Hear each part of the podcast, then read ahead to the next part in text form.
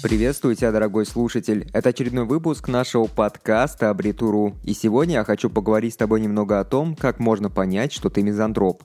И самое главное, где можно работать с мизантропу. И вот если немного пофантазировать и представить, что когда-нибудь будет война между мизантропами и филантропами, то здесь победитель сразу очевиден, верно? Любовь к людям не поможет выиграть войну, это факт. А вот мизантропы пробьются к своей победе с боем. Но все это звучит как-то уж слишком воинственно для нашего времени. Сегодня очень много мирных сфер деятельности, где наши оппоненты могут с нами конкурировать. При этом победа далеко не всегда будет доставаться мизантропам. Для начала необходимо разобраться с тем, кого можно назвать филантропом, а кто чистой воды мизантроп. Предлагаю начать с наших добрых, филантропичных няшек. Итак, филантроп – это прежде всего человек, который любит других людей и занимается благотворительностью в любом виде. Это человек, который всем сердцем желает сделать что-то полезное для этого мира и социума в целом. Мизантроп – это полная противоположность филантропу. Желание помочь окружающим тут отсутствует полностью. Попрошу вас не путать мизантропов с социопатами. Мизантропы имеют все человеческие чувства. Они различают хорошее и плохое. Они не руководствуются во всем только собственными принципами. При этом, несмотря на то, что рассматриваемые личности ненавидят человечество и различные ими установленные нормы и правила, целом следует отметить один очень важный факт о мизантропах. Все мизантропы склонны считать себя исключительными личностями, а всех остальных людей они приравнивают к какой-то серой массе, хотя к исключительным личностям могут быть причислены и другие люди. Также мизантропы крайне плохо относятся не только к ошибкам других людей, но и даже к своим собственным ошибкам. И вот опираясь на свой собственный опыт, я могу сказать, что филантропы в ВУЗе выделяются своей социальной активностью и позитивным настроем – Учатся филантропы, как правило, на среднем уровне, зато они самые заметные и самые активные. При этом мизантропы, как правило, учатся заметно лучше. Следует отметить и тот факт, что многие мизантропы пытаются продемонстрировать свое превосходство через наиболее высокие показатели в своей учебной деятельности. Странно, но за филантропами я такого никогда не замечал. Мизантропы за своей погоней, за превосходством над простыми смертными людьми четко знают, как правильно оформлять свои курсовые работы. И это факт. Филантропы, как правило, в этом вопросе более халатны, ведь они особой ценности в этом не видят, и для них это ничего не представляет. Если ты все еще не знаешь то, кем именно являешься ты, и можешь ли ты с полной уверенностью говорить о том, что ты сформированный мизантроп, то я предлагаю тебе пройтись по 15 пунктам, которые точно помогут тебе с этим определиться. Итак, давайте приступим. Вот он, самый долгожданный ответ на тот самый вопрос. А мизантроп ли ты вообще? Итак, пункт первый. Ты заходишь в лифт, а там люди. И тебе они мешают. Лучше бы пешком прошелся. При этом такое подходит всегда. Даже если лифт очень огромен, а там пара людей, ты все равно бы лучше прошелся пешком. Аналогичная ситуация в общественном транспорте. Ты предпочитаешь сидеть у окна, ведь так минимальный контакт с людьми. Если кто-то просит передать э, тебя мелочь за проезд, то тебя это жутко напрягает и даже немного бесит.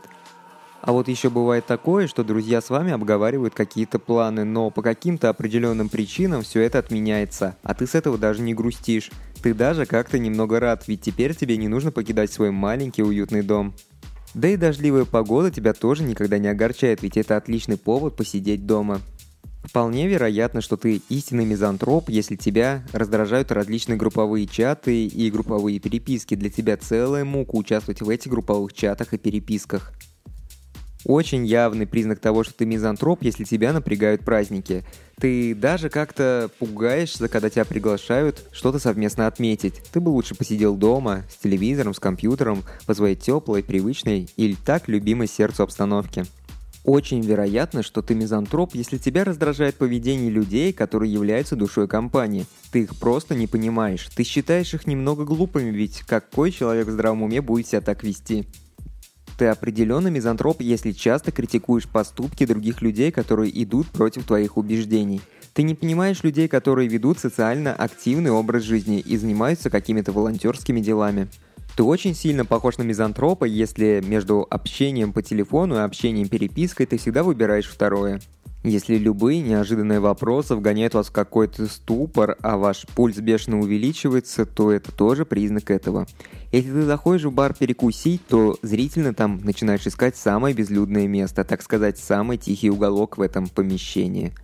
И наверняка ты никогда не перестаешь удивляться тому, какие люди бывают глупые. Ты часто задумываешься о том, как они могли бы выжить, если их голова наполнена такими простыми тупыми опилками. А еще, наверное, бывает так, что люди общаются вокруг тебя, а ты не знаешь, с какой стороны подойти к этому диалогу. Да и желания особого нет. Я лучше как-то в стороне постою, помолчу, мне так комфортнее. Фух, вот мы и закончили, и это еще не все, но теперь ты уже точно знаешь, можешь ты себя назвать мизантропом или нет. А если на каждом пункте ты задавался вопросом, да как такое вообще может быть, то скорее всего ты явно филантроп. И тут уж извиняйте, но я вам ничем помочь не смогу. Теперь давайте поговорим немного о том, где можно комфортно работать с мизантропом. Я уже уверен, что все филантропы бросили наш слушать, да и правильно, ибо подкаст получился не маленький полезен он только для определенного круга лиц, вот ты четко осознал тот факт, что ты мизантроп. Теперь даже не важно то, на кого ты поступал, учился.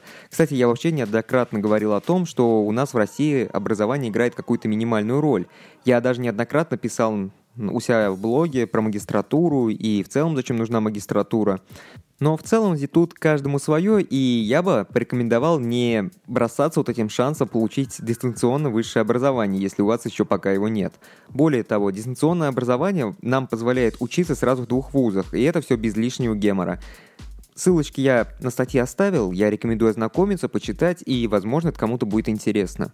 И вот на самом деле при поиске работы тут самое главное – это твои предпочтения и твои желания. Если ты мизантроп, то у тебя есть определенный круг требований к работе, соответствие которым должно сделать твой день на рабочем месте максимально простым, приятным, ну или хотя бы не таким отвратительным, как это могло бы быть. Во-первых, мизантропы определенно не любят живое общение с людьми, и это доказанный факт. Поэтому работать продавцом вам будет напряжно, а куда податься мизантропу? Так вот, есть парочка идеальных вариантов – Итак, первый вариант – это работа в технической поддержке. С одной стороны, тут приходится много общаться с людьми и нужно иметь стальное терпение, но, как правило, клиентов вы не увидите вживую, и это большой плюс. В большинстве компаний сегодня техническая поддержка работает только дистанционно и предпочтительно в формате чата и телефонии. Если привыкнуть, то даже можно получать с этого удовольствие. Приятным бонусом будет тот факт, что все работники такой сферы сегодня неплохо зарабатывают. Про это я уже рассказывал в статье о самых оплачиваемых профессиях. Кстати, если вы не просто продвинутый, а прям ну ты программист, то это отличная работа для вас, ведь работа разработчиком, она не предполагает прямого общения с людьми постоянно, и это отлично подойдет мизантропу. Немного пофантазировал и даже немало хорошего я нашел в работе бухгалтером. Тут вы людей совершенно не найдете, только бумаги и различные квитанции, только финансовый хардкор – Хотя есть и минусы. Хороший бухгалтер всегда на вес золота, а плохой бухгалтер всегда сидит в тюрьме. Ну, либо наоборот, я уже запутался. Мне кажется, что мизантропы могли бы отлично работать научными сотрудниками. Они тихонько сидят в своих лабораториях, изучают различные микроскопические миры, и все у них хорошо, и при этом никакого общения с людьми. Прекрасно. Нередко говорят о том, что из мизантропов выходят отличные писатели. Возможно, что и из тебя бы вышел отличный копирайтер. Так что срочно пробуй написать пару текстов. Возможно, это именно то, что нужно тебе. И если еще немного подумать, то специалист по кадровому производству – это тоже такая профессия, где мизантроп могут чувствовать себя комфортно.